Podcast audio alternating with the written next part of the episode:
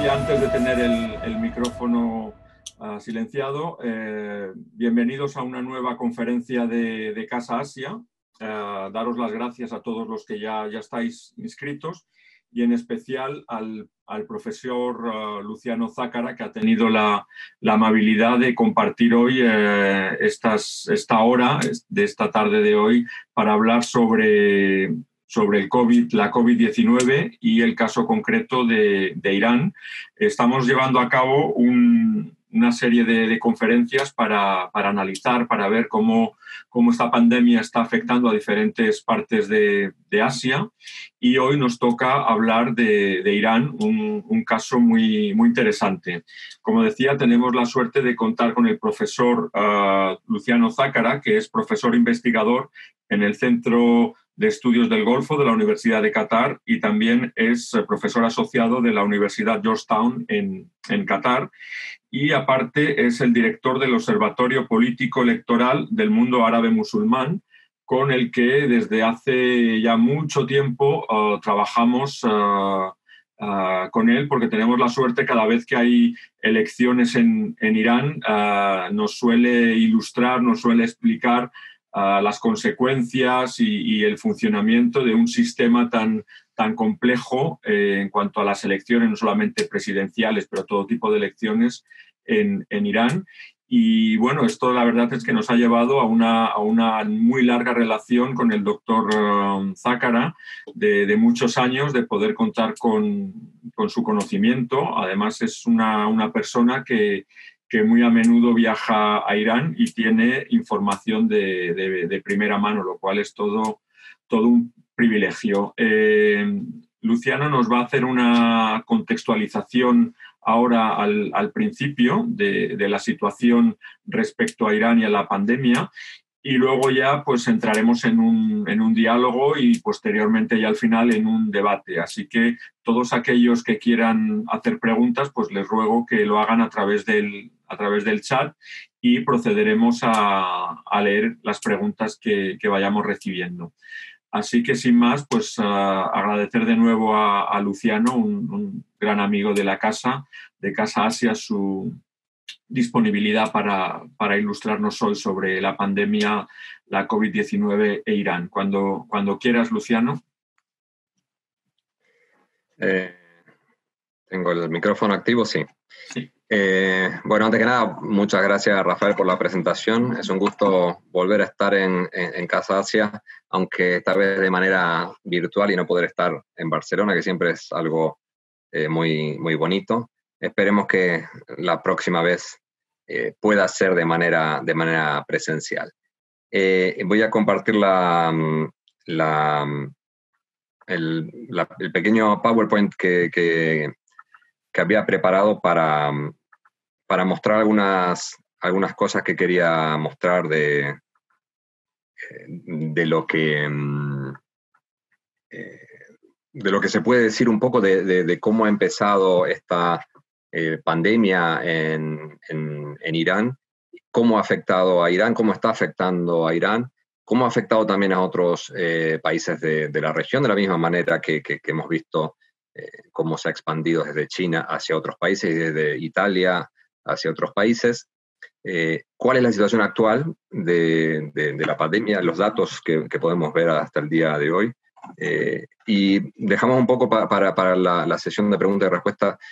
qué puede pasar en el futuro, cómo puede afectar esto a, la economía iraní, a la política iraní, a las relaciones internacionales eh, de Irán. Eh, en, principio, mm, lo, primero que podemos decir es eh, cuándo empezó esta, esta, esta, pandemia, cuáles fueron los, los, primeros casos que se detectaron en Irán. El primer de COVID-19, no sé si es el o la, ya he escuchado varias veces eso y todavía nunca nadie me ha aclarado por qué es la o el COVID, pero bueno, yo digo, el primer caso de COVID-19 eh, fue eh, declarado el 19 de febrero del 2020, un par de días antes de las elecciones eh, legislativas que se desarrollaron en Irán y que, como bien dijo Rafael, yo estaba allí también porque es una, son, procesos electorales que sigo muy, muy de cerca cada vez que se realiza en Irán. Eh, y estos eh, primeros casos fueron dos casos que se detectaron en, COM, que fueron mm, dos personas que habían fallecido y que después se les detectó que habían fallecido por, o que habían dado positivo en los test de, de COVID. hubo al principio hubo dudas acerca de quiénes eran estas, estas personas, pero bueno, eh, finalmente se, se dijo que era, uno de ellos era un comerciante iraní eh, que venía de China, que mm, viajaba eh, en, numerosas ocasiones a China y que por eso se habría infectado. al día siguiente, el día 20 de febrero, hubo otros dos casos más en Qom y otro en Arak, ya en otra ciudad. y a partir del día siguiente, el 21 de febrero, ya eh, se mm, eh, registraban otros dos muertos y otros 13 casos más, no solo en Qom, sino en Teherán eh, y en Gilán, que es bastante más al norte, al norte del territorio iraní. Quiere decir que en los primeros días, si bien se detectaron, se detectaron casos bastante rápido, eh, lo que no se pudo evitar es que se pase de una eh, ciudad a la otra, y sobre todo de Com, que no, se, que, no se pudo evitar que se traslade a Teherán, teniendo en cuenta que Teherán es una, una megalópolis eh, que concentra cerca de 17 millones de habitantes, y por el tipo de, de, vida que se tiene en las calles teraníes, se temía que esto pudiera ser un, un foco de, de, infección y de contagio muy, muy grande.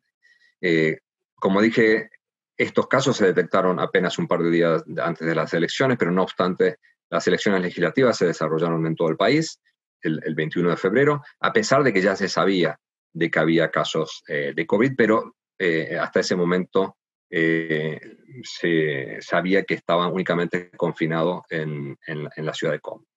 el gobierno evitó desde un primer momento eh, tomar medidas muy, muy extremas, eh, sobre todo teniendo en cuenta que eh, se acercaba el periodo de Nowruz y sobre todo teniendo en cuenta que, que, se regresaban las elecciones en el 21 de febrero y se evitó poner em, ciudades en cuarentena absoluta y cerrar ciudades o barrios como se hizo, por ejemplo, en Italia, que apenas se detectaron casos o numerosos casos en un mismo pueblo, lo primero que se hizo fue cerrar la ciudad. Eso hemos visto que, en algunos lugares ha funcionado, en otros no ha funcionado. En Italia directamente eh, no, ha servido de mucho eh, esta medida de contención. Irán trató de no hacer mm, ese tipo de medidas para evitar em, eh, tomar medidas que pudieran afectar seriamente la vida normal de la población iraní y también para evitar afectar la economía y sobre todo en un momento en que, como dije anteriormente, se estaban desarrollando las elecciones eh, legislativas. Eh, no obstante, se recomienda, eh, se empieza a recomendar no viajar, no desplazarse entre ciudades para evitar por lo menos que la, enfermedad se pase de un, lugar a otro, de un, núcleo urbano a otro. y sobre todo teniendo en cuenta, como dije anteriormente, que se acercaba el periodo de Nowruz. Nowruz es el año nuevo iraní, que empieza cerca del 17 de marzo y dura cerca de una semana y es más o menos como lo que, lo que pasaba en China cuando se realizaba el, Año Nuevo eh, chino, que es el momento donde se desplaza, donde se produce la mayor cantidad de desplazamientos, sobre todo de Teherán hacia otros destinos eh, vacacionales. Eh, eso se temía que pudiera ser un, momento de contagio y un pico de contagio muy alto. el día 20 de marzo un día antes de, de se decreta la cancelación de todos los actos públicos, se cierran las mezquitas, no sin eh, cierta polémica y cierta queja de algunos sectores, eh, los mausoleos, que son lugares en donde muchos eh, peregrinos en Qom, en, en Mashhad, suelen visitar, incluso en ciudades como Teherán, se cierran las escuelas, las universidades, los bazares y los centros comerciales. y se limitan con estrictos controles los eh, viajes entre, entre provincias. De esta manera se trata de, frenar un poco eh, una, epidemia que ya estaba eh, bastante desarrollada en Irán, si bien hay que decir que nunca se desarrolló hasta tal punto como se desarrolló en Europa. Irán fue uno de los primeros países que empezó a tener muchos casos y creció muy rápidamente al principio, pero lo vamos a ver ahora más en detalle. Eh, pero no creció tanto como luego ha crecido en otros países europeos, donde se hizo, o, incluso en Latinoamérica, eh, en América Latina, en donde eh, las tasas de crecimiento han sido mucho más notables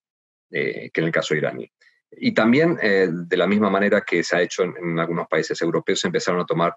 medidas económicas para ayudar a familias, pequeñas y medianas empresas, y sobre todo teniendo en cuenta eh, que, hay un gran sector de la economía iraní, cerca del 30 o el 40%, es una economía que no está del todo declarada, que es una economía eh, sumergida o marginal, eh, y por lo tanto toda esta gente que principalmente, bueno, el sector de transporte, taxista, etcétera, de venta ambulante, etcétera, que si no se puede movilizar, evidentemente, pierden cualquier posibilidad de ingreso. Eh, se planificaron subsidios eh, en, efectivo a ser depositados de la misma manera que se habían hecho en, otra, en otras ocasiones y con, otros, eh, con otras presidencias. esto es para dar una idea de, cómo se iba informando acerca del, crecimiento de los casos. IRNA, que es la, agencia oficial de noticias, obviamente basada con datos del Ministerio de Salud Pública, actualizaba diariamente los datos eh, de la cantidad de muertos y la cantidad de, infectados y la cantidad de recuperados en todas las provincias iraníes. Este es uno de los casos eh, mediados de, marzo, por ahí, en donde todavía no eh, había casos tan masivamente en muchas ciudades, pero ya se veía que, por ejemplo, la provincia de Teherán ya superaba en cantidad a la provincia de Qom. Qom había sido el, epicentro del coronavirus eh, en, Irán, y ahí es donde se empezaron a desarrollar la mayoría de los casos, pero muy rápidamente se traspasó a Teherán y en Teherán donde se empezaron a, registrar la mayor cantidad eh, de casos. Eh, mantuvo, IRA, bueno, el, gobierno, la, web del gobierno del Ministerio de Salud mantuvo actualizado en todo momento la información acerca de los casos, más o menos con la misma tónica eh, que han hecho la mayoría de, los países eh, de la región y, del mundo. Evidentemente, bueno, ha habido mucha y sigue habiendo mucha polémica acerca de, los números, como lo hay en otros casos también, acerca de cómo se contabilizan em, eh, los muertos y cómo se contabilizan los infectados, con qué tipo de test se decide que una persona es infectada o no. Lo mismo ha pasado en Irán, pero hubo mucha crítica acerca de la cantidad de, de muertos eh, que se declaraban. Eh, lo que pasa es que esas cifras alternativas eh, que, se pueden encontrar en, distintos medios de información no, en realidad no, tienen una, un sustento sobre el cual se pueda decir que es más cierto que el, dato oficial. en otros casos, si bien hemos visto que hay, hay polémica, se sabe que esa polémica radica en, por ejemplo, muertos en residencia o no residencia. En el caso iraní, eh, el, hecho de que se dijera que había una información que no era eh, fidedigna eh, se ha debido principalmente a, las, acusaciones o a las críticas acerca del gobierno iraní o de la falta de transparencia del gobierno iraní, que mm, yo tiendo a pensar que no, no, ha sido así, o por lo menos por, el seguimiento de datos que, que, he ido haciendo. además, la Organización Mundial de la Salud mm, ha repetido en numerosas ocasiones que la información que estaba eh, eh, proveyendo eh, Irán era muy acertada y estaba de acuerdo a los cánones de la, organización, al mismo tiempo que también la Organización Mundial de la Salud en numerosas ocasiones felicitó a las autoridades iraníes por cómo se estaba manejando desde el punto de vista sanitario la crisis, digo, más allá de las, de las polémicas que, evidentemente han surgido en distintos medios. Em, en medio de todo esto, como, como decía anteriormente, se habían producido las elecciones eh, legislativas y como, bueno, como es mi especialidad, déjenme que, que hable un poquito de, lo que pasó aquí o de la relación que tiene estas elecciones o que tienen estas elecciones eh, con eh, el COVID. mucho se ha dicho acerca de, por ejemplo, la participación electoral, que ha sido, desde, las, desde el punto de vista de las elecciones legislativas, ha sido la más baja de todas las elecciones legislativas que ha habido eh, en Irán, eh, el 41% a nivel eh, global, aunque en la provincia de Teherán ha sido de cerca del 25%, la más baja también de, toda la historia de, las elecciones legislativas. y esto se ha atribuido a, distintos, a, distintos, a distintas razones, algunos, bueno, desencanto político, el hecho de que muchos de los candidatos reformistas hayan sido vetados, y algunos también decían que el temor al contagio por, el COVID, que ya estaba empezando a ser eh, mella en la, población iraní, hizo también que bajara, eh, la participación. Y por otra parte también desde adentro de Irán se había criticado mucho a, otros países o a, agentes extranjeros el hecho de que insistieran con ese miedo al COVID-19 para justamente perjudicar la participación ciudadana en las elecciones. Es muy difícil saber eh, hasta qué medida, porque no hay una, una encuesta de opinión eh, fidedigna en, Irán que nos permita saber por qué la gente no fue a votar, si fue por una razón o por la otra, pero ha coincidido en el tiempo en que se ha detectado esto. Eh, como estuve el, el, 21, el día de las elecciones ahí, puedo decir que si bien se hablaba ya de la de, los primeros casos que se habían detectado en Irán, eh, no había habido un, pánico o un temor tremendo a ir a las elecciones eh, o, no ir a votar, mejor dicho, eh, por temor a contagiarse. Así que ese, yo mm, personalmente diría que no ha sido uno de los elementos que ha reducido la participación de la población. A todo esto mm, empezaron a surgir datos posteriormente acerca de, miembros del Parlamento que se habían infectado, por lo tanto, cómo el COVID también ha incidido sobre, no solo sobre las elecciones, sino sobre los, em, eh, los eh, miembros actuales del Parlamento y sobre miembros elegidos que fueron elegidos en ese día. Por ejemplo, eh, Fatemeh Rahbari y Mohammad Ali Ramazani que habían sido elegidos el 21 de febrero murieron, por lo tanto hay que volver a elegirlos. Creo que hay un tercer eh, candidato que también murió, pero no pude encontrar eh, su, nombre, y otros 27 miembros eh, del actual Parlamento también fueron infectados, aunque no, no, no, no fallecieron. ante todo esto, mmm, queda una segunda ronda de elecciones, porque en, en la primera ronda se llegaron a elegir 278, 279 diputados, eh, de los cuales, como dije, tres eh, han muerto. Eh, por lo tanto, se pospuso, o sea, teóricamente la, segunda ronda de elecciones tendría que haber sido en junio, perdón, en, mayo, para elegir los escaños pendientes, que en este caso fueron mucho menos que en otras elecciones, generalmente son mucho más, a veces son 70 escaños que quedan pendientes para la segunda ronda, en este caso únicamente quedaron 11, pero la segunda ronda se decide postergar hasta el 11 de septiembre para no generar una situación en la cual se podían producir contagios eh, masivos. Como hay una cantidad suficiente de, miembros del Parlamento electos para que haya quórum en la, inauguración, eh, se decide seguir adelante con la inauguración del Parlamento que va a ser el, 7 de junio. Por lo tanto, la normalidad institucional a partir de las de las, elecciones del 21 de febrero no se ha eh, cancelado y el cronograma sigue, institucional sigue como estaba eh, previsto. Em, por otra parte, también ha habido una serie de, de, personajes políticos que, se han visto afectados por esta, por esta pandemia. Ha sido muy resonado el caso porque fue uno de los primeros eh, que salió a la luz, el Iraj Harichi, el viceministro de Salud, que era el que hacía las conferencias de prensa informando sobre la evolución de la pandemia y que fue uno de los primeros que cayó eh, dentro del gobierno de Rouhani. Hay otros miembros del gobierno de Rouhani que cayeron infectados. Eh, Masume Tekar,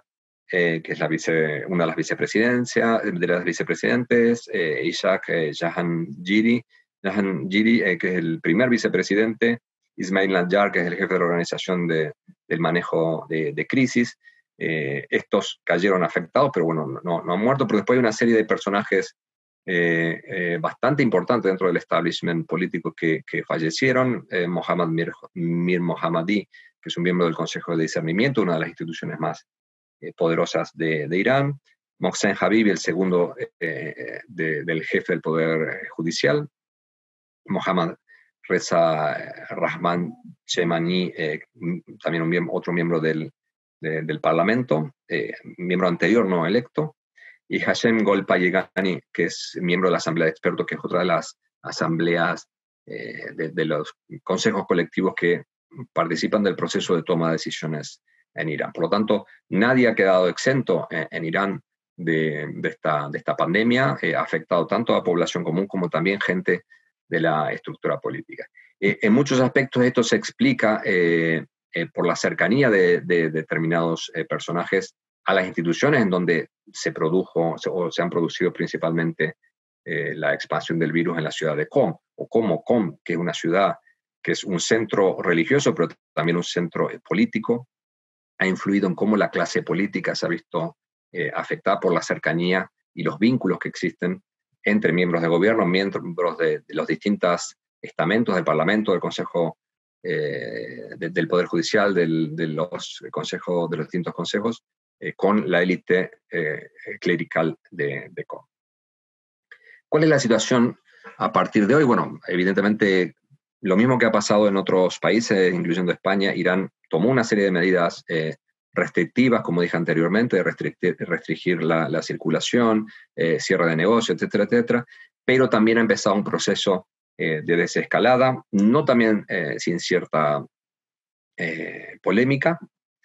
pero ha ido siguiendo de acuerdo a cómo ha ido evolucionando las curvas que ahora voy a mostrar, hasta llegar a la situación actual en donde, si bien, como decía anteriormente, Irán al principio subió muy rápidamente la cantidad de casos y la cantidad de muertes, eh, luego se estacionó bastante y fueron otros países los que empezaron a mostrar una situación mucho más crítica, como por ejemplo España eh, y otros países eh, europeos. Teniendo en cuenta mm, los datos que, que muestro aquí, por ejemplo, teniendo en cuenta que, Irán está en la posición número 18 en, términos de población, con casi 84 millones, eh, Irán está en la posición número 11 en cuanto a la cantidad de casos eh, positivos detectados, independientemente de las polémicas acerca de con qué tipo de, test eh, se han hecho, se han declarado esos positivos, 137.000, eso al día de hoy. En cantidad de muertes a nivel mundial, Irán es está en la décima posición, 7.400 muertos. Eh, tiene una muy buena posición en cuanto a la cantidad de recuperados, 107.000 eh, estando en el octavo lugar, lo que habla también bastante bien del sistema sanitario y cómo el sistema sanitario ha, eh, ha, reaccionado ante esto. Pero hay un dato bastante negativo que es la cantidad de gente que todavía está en UCI. no, no, no negativo desde el punto de vista de cómo se ha tratado, sino la, cantidad de gente que todavía está en peligro eh, porque su salud es bastante más delicada. Pero después si comparamos la cantidad de, casos por millón de habitantes y muertes por millón de habitantes, vamos a ver que Irán está en muchísima mejor eh, situación, como dije anteriormente. Si bien crecieron muy rápidamente al principio, luego se estabilizó y en la cantidad de casos por millón, eh, Irán cae muchísimo más abajo en el puesto 52 con 1.642 eh, casos por cada millón de habitantes. Si tenemos en cuenta España, España está cerca de 6.000 casos por millón. Eh, en el caso de las muertes también, eh, únicamente está en la posición 27 con 89 muertos para cada millón y en donde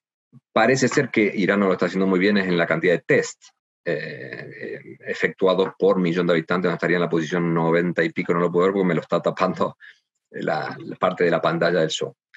Eh, quiere decir que se puede hacer todavía mucho mejor trabajo en el tema de test y esto podría dar incluso una cantidad de casos mucho más amplia. Eso también sabemos que es una polémica bastante grande eh, lo que pasa en otros países, que sabemos que hay muchos más casos, pero hasta que no se hagan más tests no se van a saber. Eh, pero lo importante es que la cantidad de muertos eh, no ha crecido tanto como se esperaba en un principio por cómo estaba subiendo la crisis. Abajo puse simplemente una comparativa para que se vean eh, otros casos, por ejemplo, en cantidad de, muertes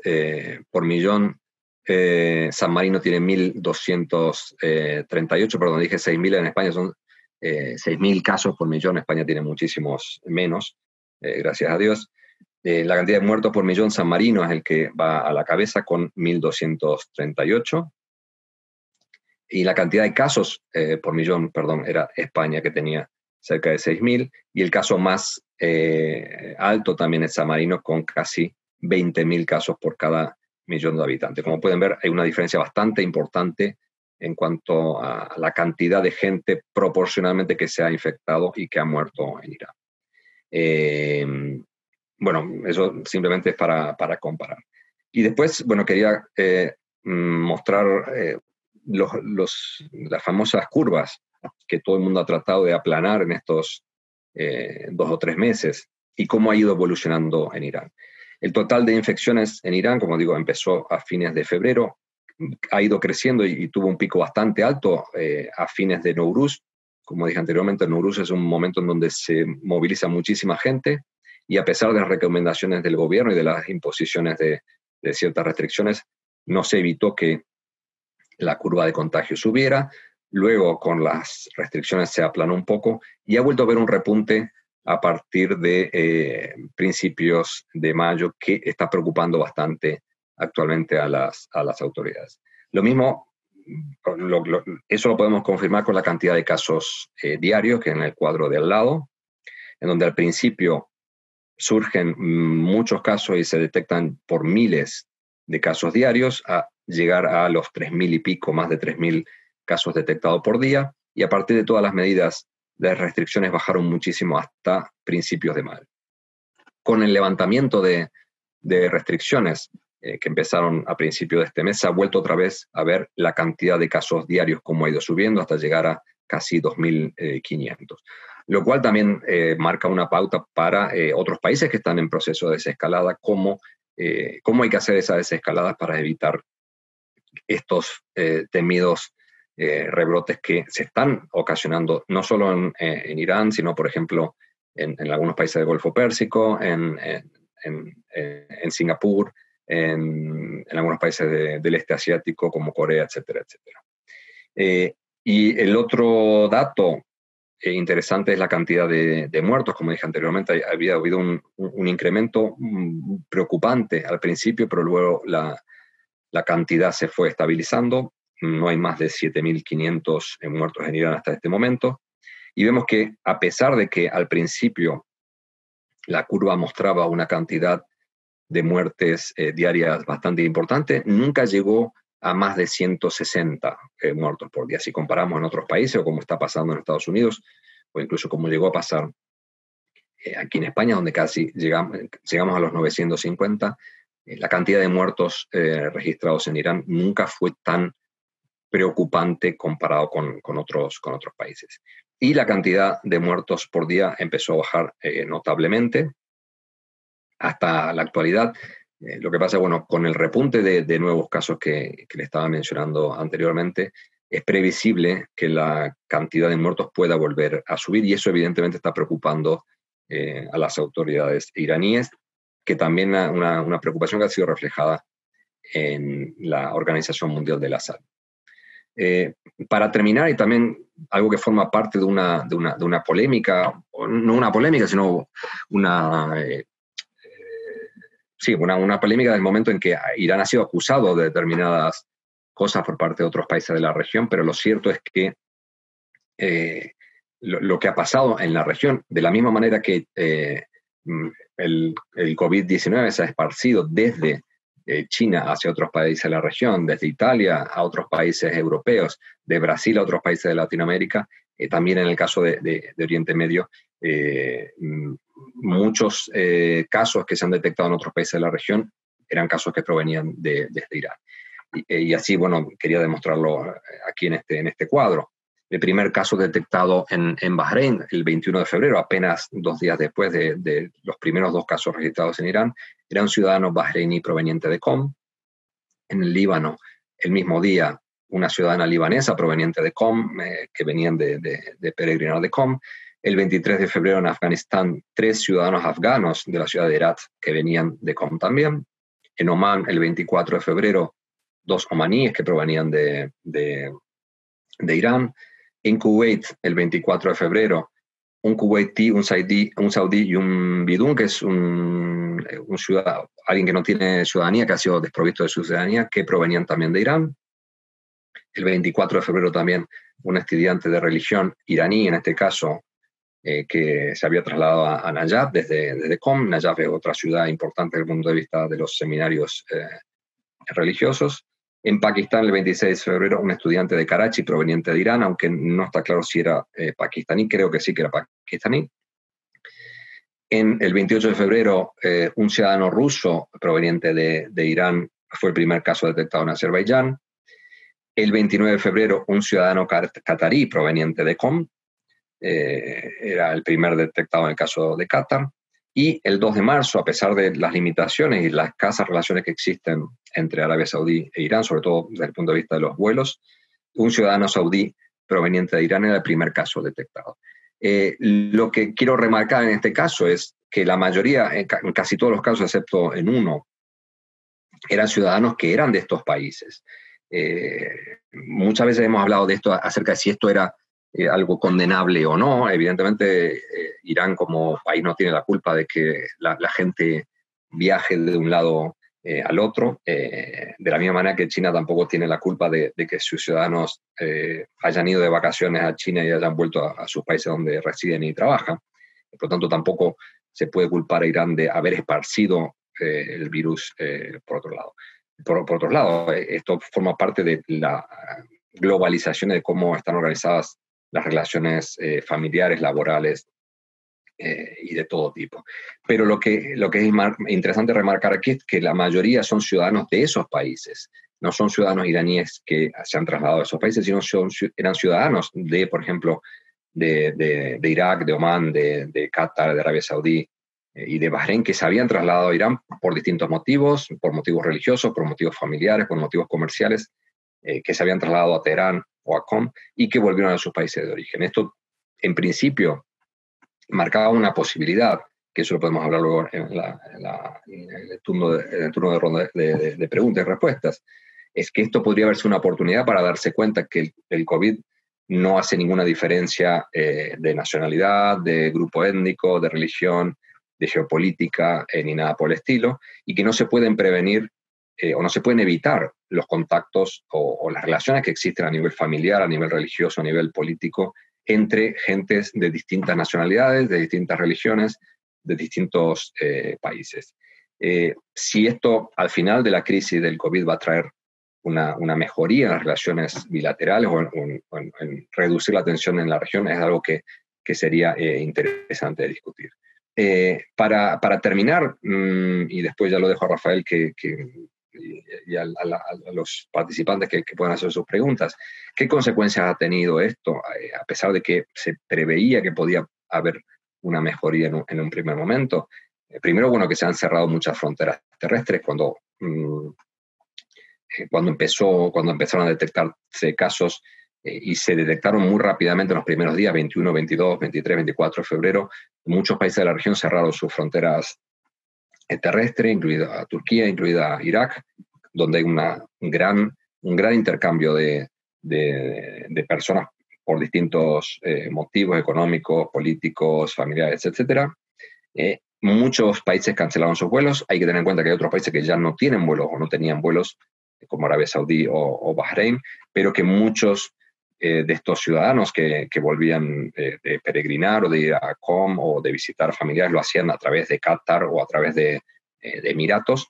Eh, por lo tanto, muchos países de la región cancelaron los vuelos a, Irán y también los cancelaron los vuelos con mm, aeropuertos intermedios como Dubái o, o, Doha. en otros casos también se impusieron cuarentenas a viajeros provenientes de Irán, provenientes de Bahrein, provenientes de otros países que podrían haber estado en contacto con Irán. Mm, Arabia Saudí, como mencioné anteriormente, ha criticado eh, en algunas ocasiones eh, bastante duramente a Irán, aunque era, era de esperar eh, que Arabia Saudí utilizara esto también como una manera de, criticar el manejo de las cuestiones políticas y sobre todo de política sanitaria iraní, pero también hubo ciertas medidas que se tomaron, por ejemplo, en el caso de, de, Emiratos Árabes Unidos o de Qatar, que no cancelaron, o no, en el caso de Qatar no cancelaron sus vuelos obviamente redujeron la, la, frecuencia porque había tres vuelos diarios a Teherán, también había vuelos a Mayad, a, Mayad, em, a Isfahan y a Shiraz y cancelaron muchos de los trayectos, pero mantuvieron la línea aérea abierta eh, eh, a Irán. Y Emiratos Árabes Unidos, por, por, lo menos, eh, también mejoró un poco sus relaciones con Irán, ofreciendo y enviando ayuda eh, humanitaria a Irán, algo que otros, otros países no hicieron. por otra parte, bueno, la, diploma, la, diplomacia del COVID funcionó bastante en, esta zona, de la misma manera que Irán fue acusado por Arabia Saudí y otros países por no cortar sus líneas aéreas, sus vuelos a, China. Hay una línea aérea que es Mahaner, que mantuvo eh, sus vínculos eh, con China como una manera también de solidarizarse con el pueblo chino. Esto le valió críticas a, Irán porque eso permitió que mucha gente pudiera haber venido contagiada de China. La misma crítica se han hecho respecto a Qatar de no haber cortado los vínculos aéreos eh, con Irán, permitiendo incluso que, ciudadanos iraníes pudieran utilizar el aeropuerto de, Doha para trasladarse a otros lugares del mundo, e incluso entrar a, a Qatar la diplomacia, digo, ha funcionado en algunos aspectos más positivamente, en algunos aspectos más negativos. Eh, eso era más que nada lo que les quería eh, contar. Eh, y bueno, quedo a la disposición de, Rafael si quiere hacer preguntas o comentarios de, de cualquiera que quiera, que quiera preguntar. Pues muchísimas gracias, Luciano, por, por aportar luz a, esta situación. Estamos más acostumbrados a escuchar en, los medios de comunicación lo que, pasa en, lo que pasa en China, en Wuhan particularmente, en Estados Unidos, en Europa, pero estamos poniendo menos el foco también en otras regiones que, que bueno, que, quizás a la larga también nos acaben, nos acaben afectando. Eh, como bien has comentado al principio, ah, para entrar ahora un poco en el tiempo que nos queda en, las repercusiones ah, regionales y también ah, domésticas, me gustaría, me gustaría preguntarte, en el, en el 2018 Estados Unidos decide de forma unilateral romper el acuerdo, el acuerdo marco, el acuerdo nuclear con, con Irán y con otras potencias eh, y empiezan las sanciones económicas más duras, en fin, empieza una situación bastante problemática económicamente para, Irán. En un momento de crisis de la pandemia, eh, ¿cómo, crees que han afectado estas sanciones a, Irán? Y luego también, eh, relacionado con esto, hemos visto en Europa lo difícil que, que, ha sido y que sigue siendo proveerse de material sanitario, fundamentalmente en China, en unos mercados que se han vuelto en cierta forma un poco locos. Algunos hablaban del, Far West. Eh, eh, ¿Cómo lo ha conseguido? ¿Cómo ha conseguido Irán hacerse con, material sanitario tan, tan necesario? Y, ya en tercer lugar, y un poco terminando este hilo, ¿qué países le han, le han aportado ayuda? Mm. Bueno, Irán lleva muchos años ya en, bajo sanciones por parte de Estados Unidos y en los últimos 20 o 30 años ha promovido un proceso de sustitución de importaciones, una indigenización de, determinadas eh, industrias y sobre todo la industria eh, de la farmacéutica. Eh, o sea, ha habido mucha polémica acerca de cómo las sanciones y el boicot a, a Irán respecto a, mecanismos, a, elementos nucleares, ha, prevenido eh, la adquisición por parte de Irán de isótopos radioactivos, etcétera, etcétera. Eh, pero también otro tipo de medicinas que tienen patentes americanas y tienen patentes europeas y que por distintos motivos no pueden llegar a, eh, a Irán porque las farmacéuticas son las que no pueden negociar con Irán. lo que ha hacer Irán es tratar de reemplazar todas esas, esas drogas con drogas producidas en Irán y en este caso Irán ha hecho lo mismo, ha tratado de reconvertir de, determinados eh, sectores de, su industria farmacéutica, farmacéutica, para proveer todos los materiales necesarios eh, para, para, eh, para, hacer frente a, la crisis. Pero por otra parte también hubo, o sea, de la misma manera que Irán en, un, principio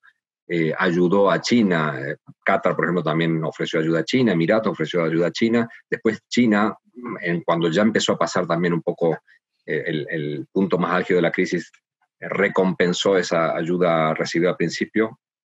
ayudando a otros países de la región, incluyendo a Irán. Eh, Alemania también ha ofrecido ayuda, Qatar, Emiratos ha ofrecido distintos tipos determinados eh, de ayuda, de materiales, tanto eh, los famosos trajes EPIs, mascarillas, etcétera, etcétera. Pero Irán ha, sabido recomponer su, su, industria en función de las necesidades que tenía. Yo recuerdo cuando justo cuando estaba, cuando estaba en Irán se discutía de acerca de si Irán tendría que venderle mascarillas a China porque estaba produciendo en exceso mascarillas y no necesitaba tantas como si necesitaba la población China, sin esperar que apenas unos días después empezaran a necesitar. Ya estaban más o menos preparados porque tenían un, superávit de, mascarillas. Quiere decir que em, no estaban tan mal, mal preparados. Y tampoco se han visto escenas que se han visto en otros lados, por ejemplo en, Brasil o en, otros países en donde eh, el exceso de, muertos o la, la, masificación de los hospitales, eso no se ha visto tanto en Irán, por lo tanto, eh, no llegó a colapsarse el sistema sanitario como llegó a colapsarse en otros países.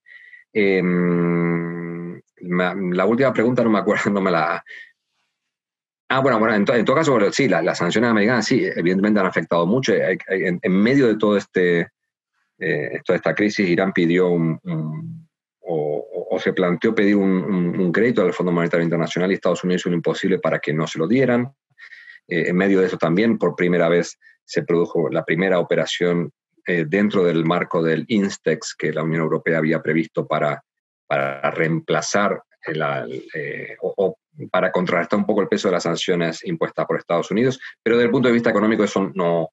no ha hecho no ha sido de gran ayuda, o sea que la economía iraní va a seguir sufriendo muchísimo por estas sanciones y evidentemente la, población que fue afectada, que decía anteriormente, la población que, que, tiene una, economía en negro, que tiene ingresos muy limitados y que, eh, que se ha visto muy, muy seriamente afectado eh, eh, por esta crisis, van a ser los que más sufran de todo esto, más allá de lo que esté pasando con, eh, con las sanciones. Lo que hacen las sanciones es agravar muchísimo más porque no existe la posibilidad de que entre ayuda de ningún tipo eh, de afuera, ni desde el punto de vista financiero, ni siquiera de, organismos internacionales que no tienen por qué eh, obedecer a estas sanciones por parte de Estados Unidos. la Organización Mundial de la Salud ha ayudado muchísimo a Irán, ha alabado también, como dije anteriormente, la labor que están haciendo las autoridades iraníes Mm, pero vemos también cómo la Organización Mundial de la Salud está bajo eh, el escrutinio de, Estados Unidos y cómo incluso Estados Unidos está amenazando con retirar los fondos a la organización. Por lo tanto, eh, la organización sí tiene que reducir su participación en los países más afectados. Irán eventualmente puede llegar a ser un país que necesite más ayuda por la situación actual, va a estar también mucho más afectados más afectados que otros países que a lo mejor no necesiten esa ayuda porque sus sistemas sanitarios están mucho mejor preparados y porque no tienen este tipo de sanciones. O sea que las sanciones evidentemente eh, eh, molestan muchísimo a una población que ya está de por sí afectada y en una economía que ya venía eh, muy afectada por las, sanciones del 2006 hasta el, hasta el 2013 y que no se llegó a recuperar tanto como para afrontar estas nuevas sanciones que vinieron mucho más virulentas que anteriormente. Tenemos una pregunta, bueno, tenemos unas cuantas del, público. Eh, una, una, de ellas, por ejemplo, es eh, la crisis del, de la COVID-19 ha hundido el precio internacional del petróleo eh, y cómo ha afectado a Irán. casualmente, cuando vemos también petroleros iraníes que, que van hacia, hacia Venezuela, el primero ya, ya ha entrado, eh, pero ¿cómo ha afectado esta crisis del petróleo a, Irán? Bueno, eh, la caída del precio del petróleo ha afectado a todos los países productores de la región. Eh, no por nada se pudo finalmente acordar entre Rusia y Arabia Saudí o entre los países de la OPEP y Arabia Saudí un recorte de las cuotas de, producción porque no había manera de frenar la caída del precio hasta tal punto que en Estados Unidos se vendía a precio negativo en, los mercados de futuro. Irán mm, digamos, no le ha afectado tanto eh, desde el punto de vista absoluto, porque ya Irán, por las sanciones, había bajado muchísimo su exportación. Cuando empezaron las sanciones, Irán esperaba no vender menos de un millón de barriles de petróleo por día y estaba cerca de 200.000, o sea que ya la economía iraní estaba muchísimo más afectada que, anterior, que, antes de que, de que empezara la crisis del COVID. Lo que pasa es que países como China, que han reducido muchísimo más eh, sus compras en toda la región. China le compra igualmente a Irán, Arabia Saudí, a Qatar, eh, a Irak, etc. Pero con las presiones de Estados Unidos, a los primeros que le ha reducido la, compra es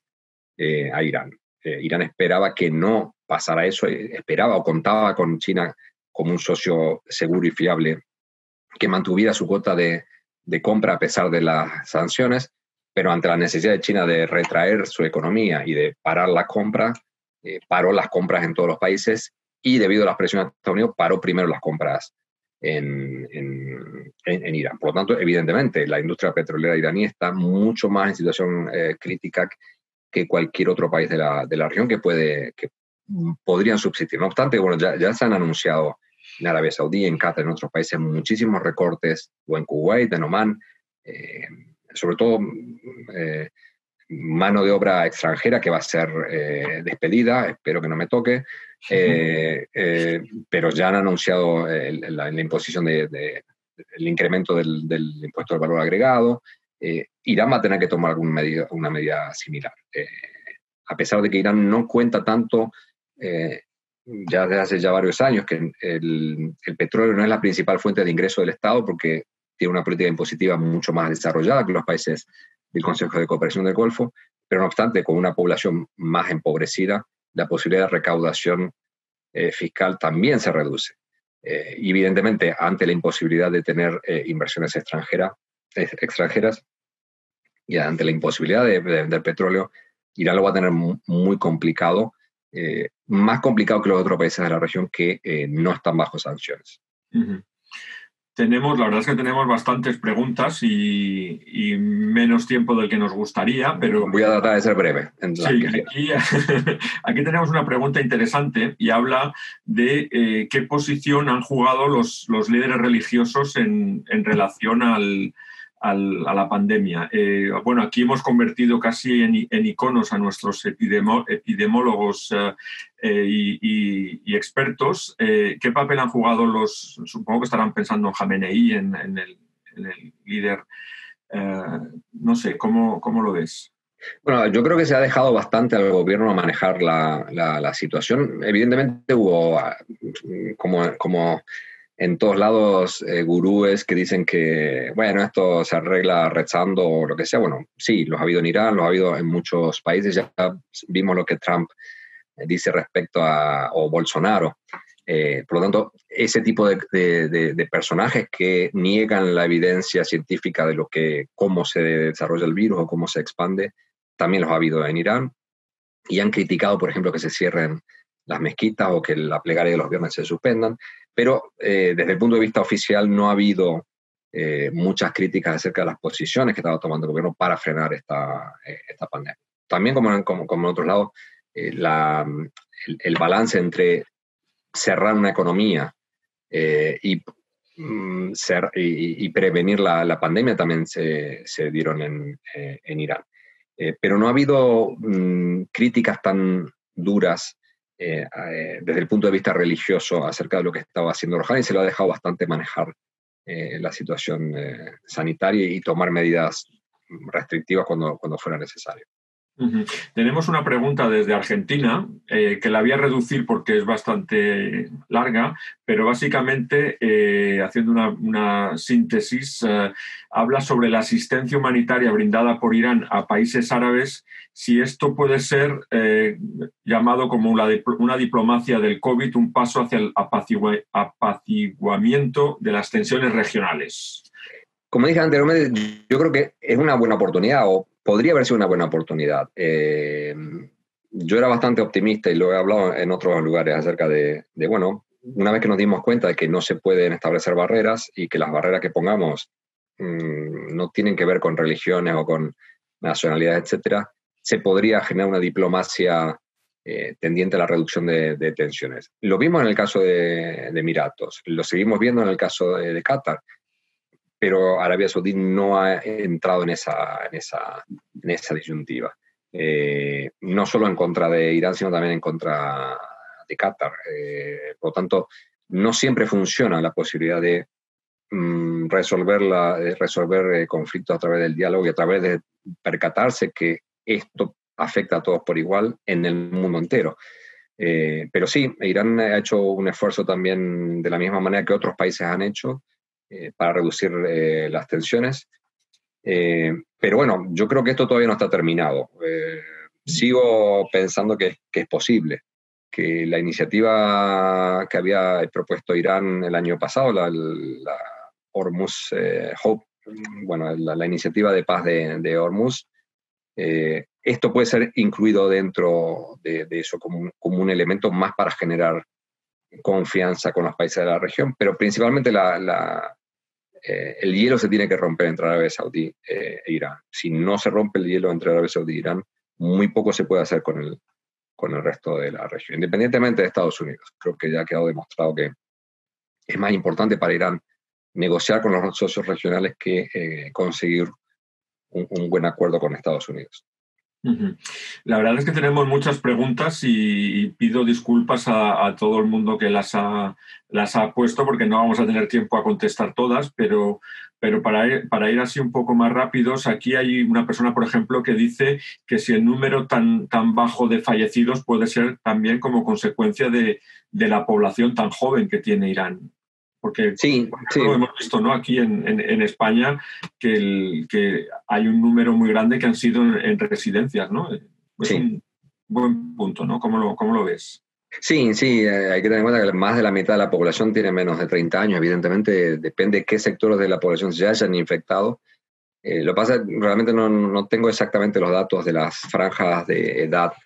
en las que se han eh,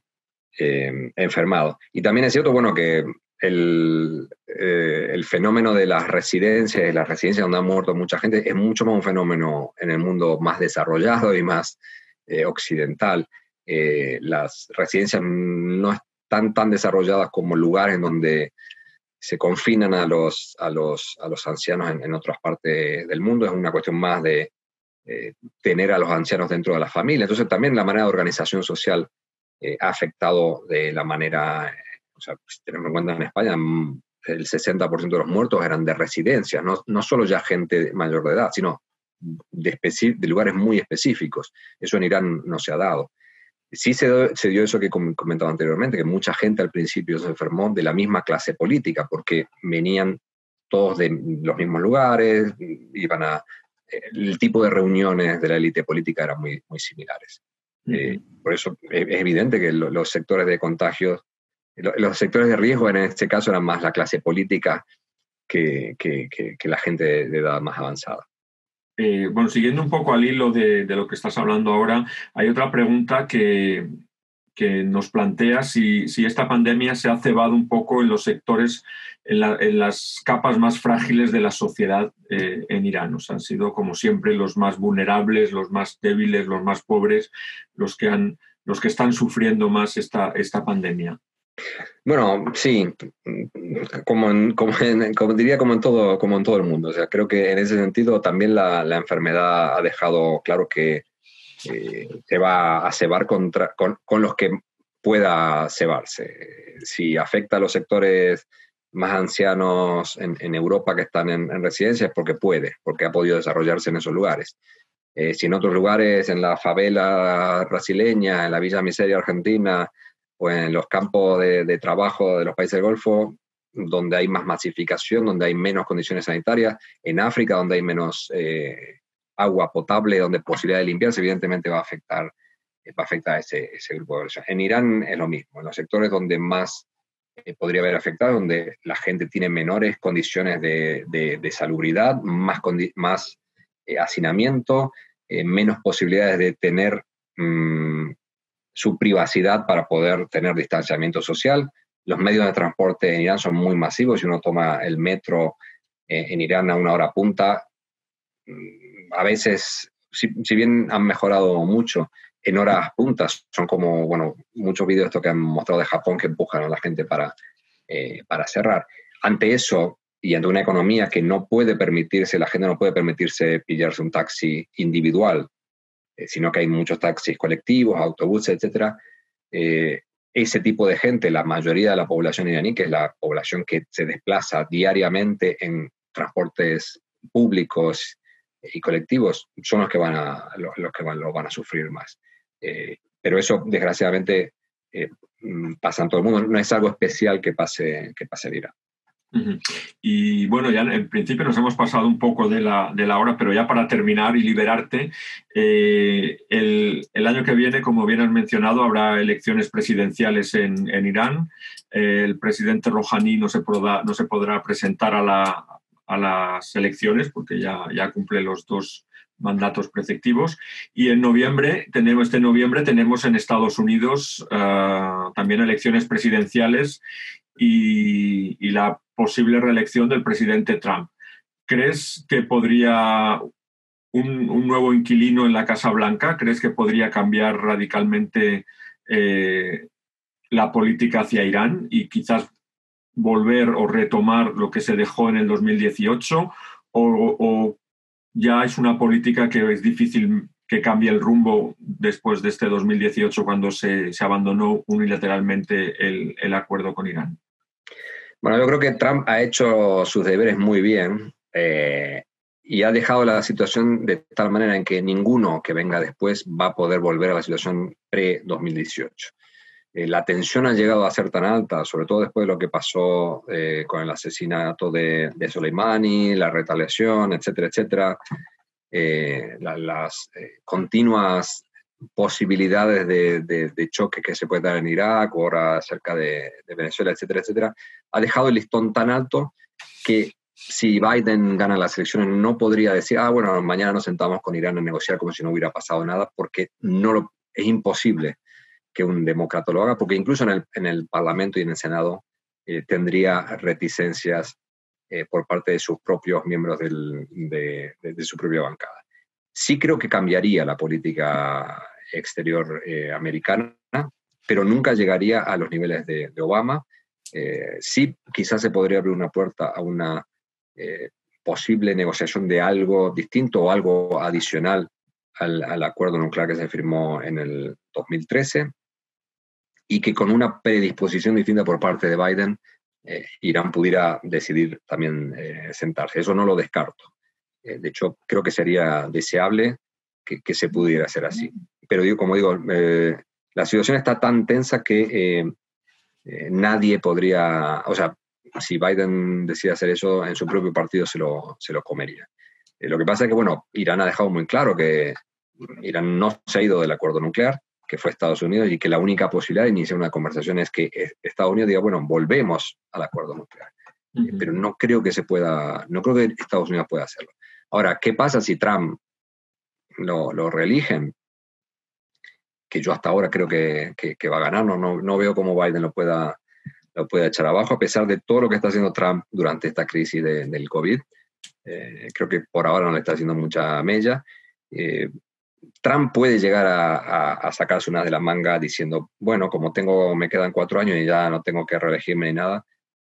puedo ofrecer un acuerdo tipo eh, Corea del Norte e incluso ir y cruzar la, la, frontera y pisar territorio iraní, porque a él le gusta hacer este tipo de, de, shows eh, mediáticos y de hacer algo que nunca nadie otro presidente hizo. Eh, ahora, que lo pueda hacer y que los iraníes se lo dejen hacer es otra, otra cosa. Yo he hablado mucho con muchos iraníes que algunos están dispuestos a decir, bueno, sí, si Trump se quiere sacar una foto, que venga y se la saque, eh, nos da igual, mientras nosotros podamos desarrollar lo que nosotros queremos desarrollar, que es mm, que puedan venir inversiones, que no nos bloqueen los capitales que tenemos eh, bloqueados en otros países, que Europa pueda negociar con nosotros sin, eh, sin impedimentos, que el sistema financiero nos permita hacer transacciones, porque si no, no podemos vender y comprar nada. Y si él se quiere sacar la foto y eh, atribuirse el crédito, que lo haga. pero mm, tienen que pasar esas dos cosas, que Trump tiene que ganar y que en Irán no tiene que haber un presidente en junio del año que viene que sea, digamos, del estilo Ahmadinejad de que no quiera negociar nada, de que diga, bueno, no necesitamos Estados Unidos, por lo tanto no hace falta hacer nada eh, para mejorar esta situación. Eh, y de hecho el Parlamento este actualmente elegido es un Parlamento mucho más conservador eh, y que ha dado muestras de que le va a poner muchas más trabas a Rouhani en el año que le queda para iniciar cualquier tipo de iniciativa diplomática para acercarse a Europa o para acercarse a Estados Unidos. Bueno, pues lo tenemos que dejar aquí. Es una pena porque esto da para, para mucho. Esperamos verte de forma presencial por, por, Casa Asia el año que viene, después de, de, las elecciones, ya que siempre tienes la suerte de poder cubrirlo in situ en, desde Irán y sobre todo pues aportar esa, esa luz en un, en un sistema tan complejo como es el, iraní, con, con tantas facciones, tantos entresijos